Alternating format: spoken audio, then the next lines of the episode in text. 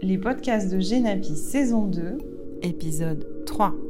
La négociation immobilière. Bonjour maître Aurélien Daudet. Bonjour Magali. Bonjour, merci euh, de nous accorder ce temps pour un sujet euh, très intéressant. Je vais y revenir dans un petit instant. Euh, vous êtes notaire à Donzère, si je le prononce bien, dans la Drôme. Euh, et vous avez une étude, je crois que vous êtes à peu près 7, personnes. Exactement. Et vous êtes également président de la Chambre de la Drôme. Tout à fait. Donc vous allez avoir un agenda bien occupé au Oui, on, on s'occupe un petit peu, effectivement. En effet.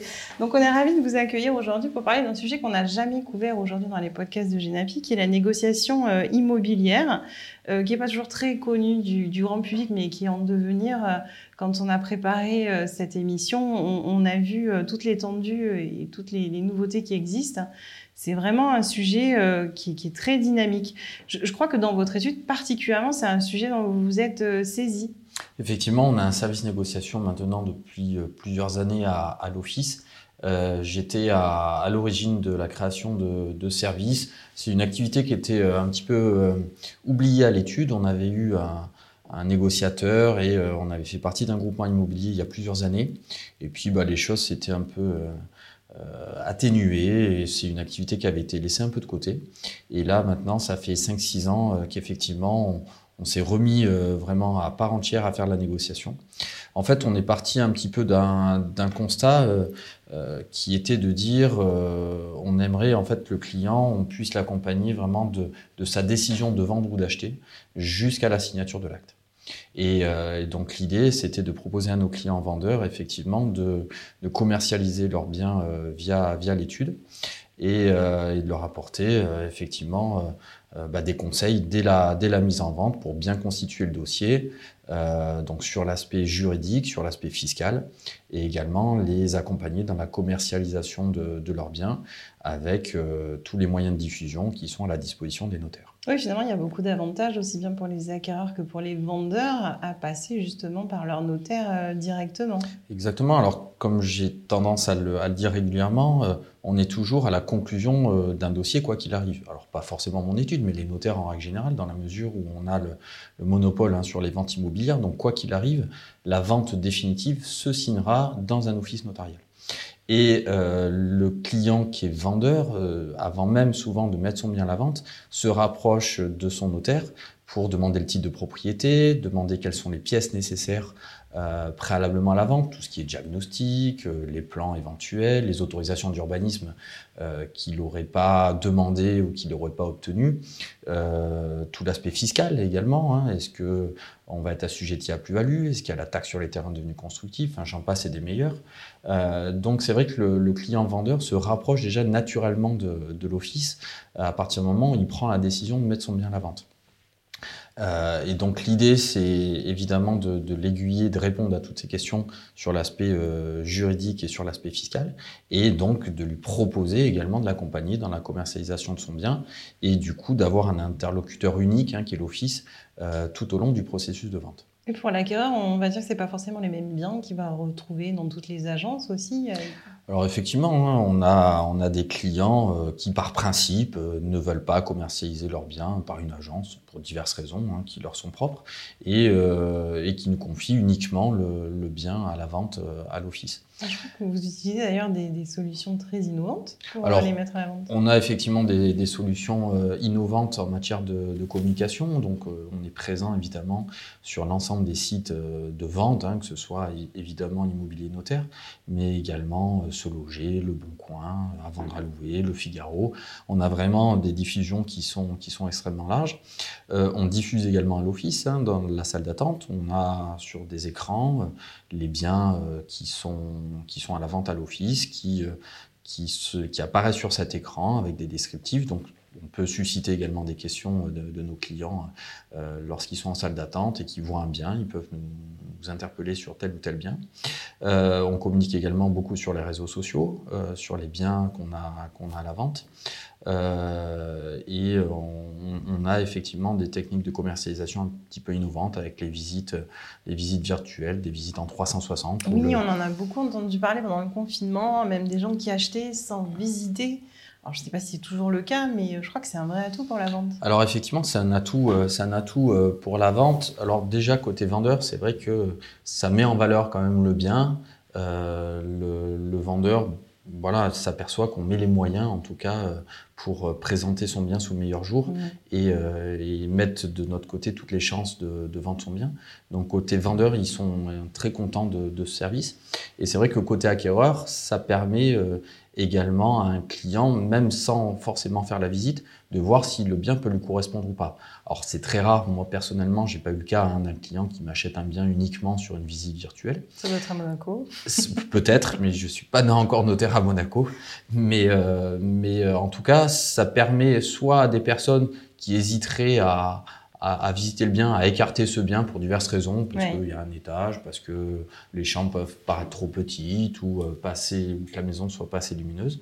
Ou à l'inverse, quelqu'un qui euh, voilà, hésitait peut-être à visiter et finalement, en, en, faisant cette visite virtuelle, va, ça va égayer, aiguiser sa, sa curiosité et, et qui va et finalement, c'est des, des visites plus qualifiées euh, aussi. Souvent, voilà, exactement. C'est-à-dire que c'est des visites où il y a, y a, beaucoup moins de surprises, hein, évidemment, pour l'acquéreur, dans la mesure où il a déjà pu euh, visiter le bien, euh, il a pu se rendre compte de son environnement, parce qu'on peut prendre aussi hein, des, des, photos extérieures de, de, la maison, donc on peut rentrer, sortir de la maison, donc on se, on se rend compte vraiment bah, de l'accès, vraiment de la configuration du, du, bien. Et également, ça permet dans ces visites virtuelles de mettre des informations sur certaines pièces, par exemple indiquer que tel mur est porteur ou pas, que, que cette menuiserie, euh, celle-ci est en alu alors que les autres sont en PVC, peut-être qu'il y a des volets roulants sur, euh, sur cette pièce-là et pas sur d'autres. Enfin voilà, il y a tout un tas d'informations qu'on peut mentionner dès le stade de la visite virtuelle.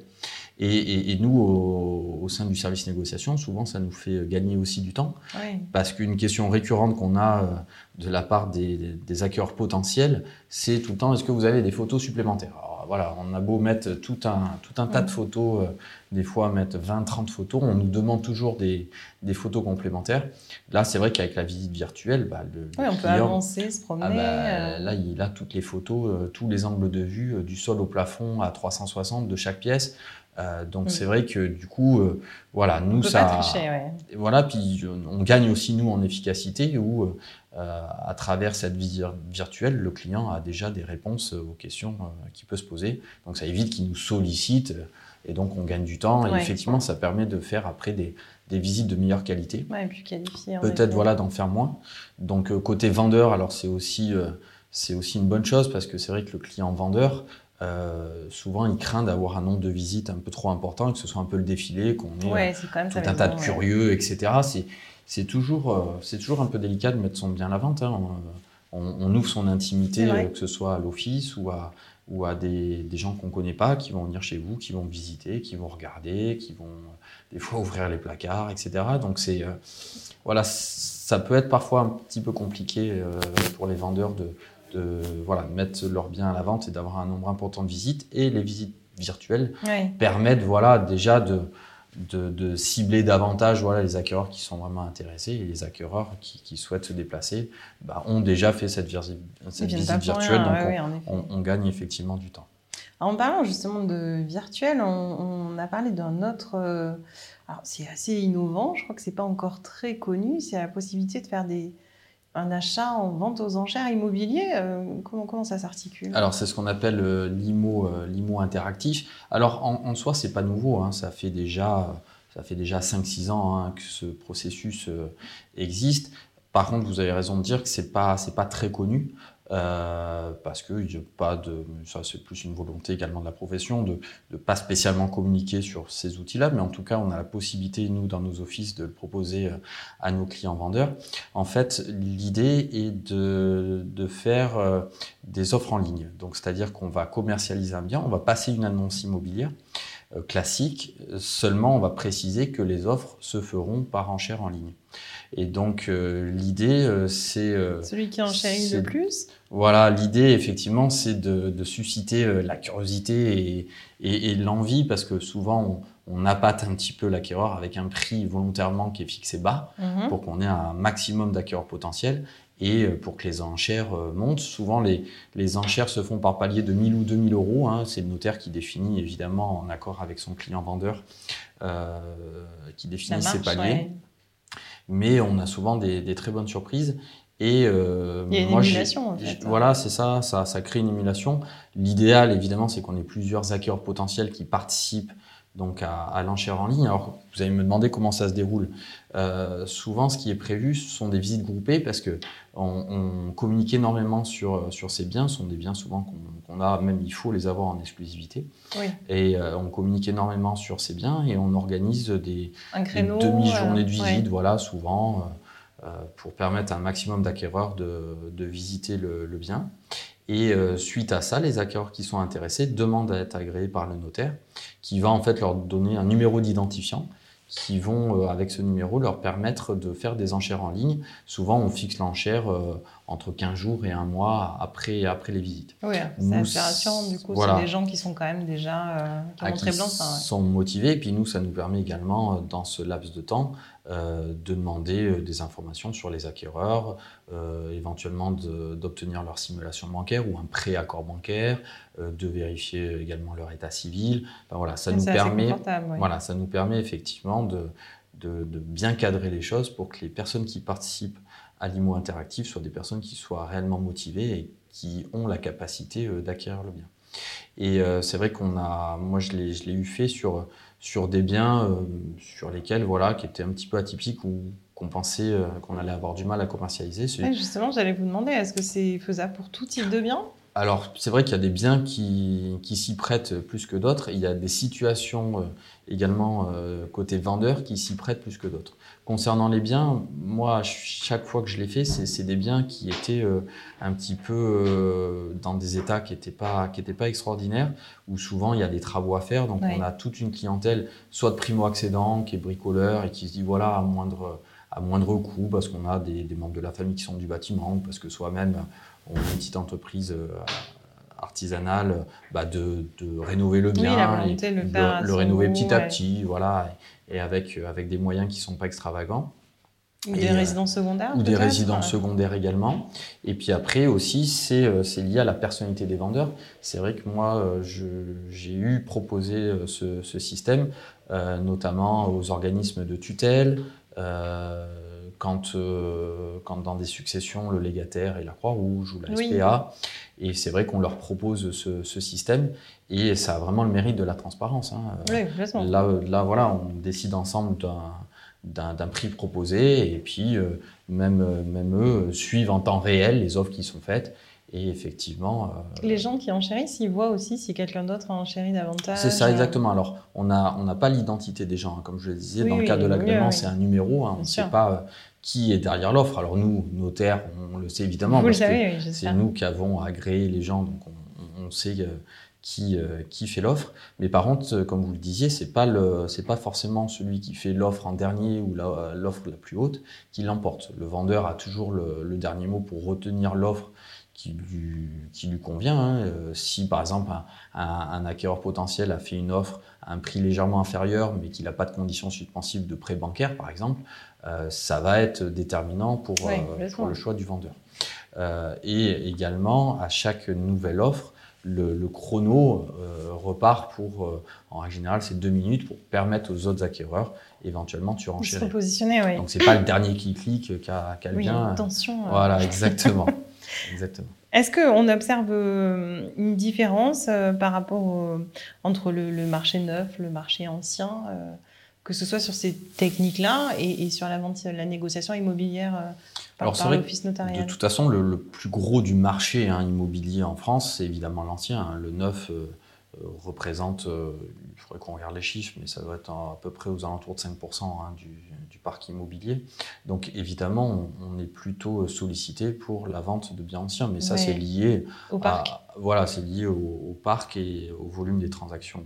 Euh, pour le neuf, euh, alors quand ce sont vraiment des, gros promoteurs, euh, ils, ont déjà, si vous voulez, leur propre circuit de commercialisation à travers, à travers les banques à travers les gestionnaires de patrimoine, euh, etc. Donc spontanément, ils ne vont pas se retourner vers le, vers le notaire pour commercialiser le bien. Par contre, sur, sur des programmes plus petits, sur des, des promoteurs euh, qui sont clients de qui sont clients de l'office, sur des aménageurs, tout ce qui est lotissement, effectivement, euh, souvent ça peut être le cas. le, le bien à la vente. Bah oui, parce que si vous voulez, là pareil, avant même un, lotisseur, avant de, commercialiser ses terrains, forcément déjà il a acheté le terrain. Donc euh, nous, on, a déjà là également son titre de propriété. On a suivi bah, toutes les autorisations d'urbanisme qu'il a obtenues hein, entre le compromis et sa propre acquisition, donc euh, son permis d'aménager, etc. Donc on a déjà beaucoup de, beaucoup de documents. Et dans le cas des lotissements, on fait un dépôt de pièces également. On va lui demander bah, tous les plans du géomètre, le plan des réseaux, euh, le cahier des charges, le règlement de l'association syndicale, enfin, etc. Donc, on, a déjà un dossier ultra complet en fait. Et, pour lui, c'est euh, pour le promoteur, le lotisseur, c'est sécurisant. Parce que bah, les questions qu'il va avoir euh, de, de, ses acquéreurs potentiels, eh ben, on a les réponses vu qu'on a tous les documents. Et puis il y a aussi l'image notaire. Hein. Il, y a, il, y a, il, y a, à tort hein, souvent, mais les, les, clients euh, peuvent être effrayés un peu par l'image du promoteur, un petit peu requin ou, ou etc. Et, le, fait de, le fait que ce soit le, notaire qui commercialise et qui réponde à leurs questions. C'est rassurant, en effet. Voilà, ils, ils savent qu'en amont, euh, comme pour tout dossier, on a, on a, vérifié la sécurité juridique du, mm. du, document, euh, la véracité des documents qu'on a pu obtenir. Dans le cas des programmes neufs, ça va être la dommage ouvrage, la quittance des primes, ce, qui est, euh, ce qui est fondamental hein, dans le cas du dossier. Donc tout ça, ça a été vérifié en amont. Et, et c'est vrai que bah, nous, on tient ces documents à leur disposition et, et ça, les, ça les sécurise, ça les, ça les rassure fortement pour, pour après pouvoir se lancer. On n'a pas la sensation que le notariat euh, se saisisse euh, pleinement du sujet. On sait que l'immobilier, c'est un secteur qui est effectivement en plein boom et qui est extrêmement concurrentiel. Hein. Il, y a, deux, trois secteurs comme ça qui le sont. Euh, vous me disiez en préparant cette émission que ça représentait à peu près un volume de vente de l'ordre de 3%. C'est ça, en fait, ça reste relativement euh, marginal à l'échelle nationale, la négociation.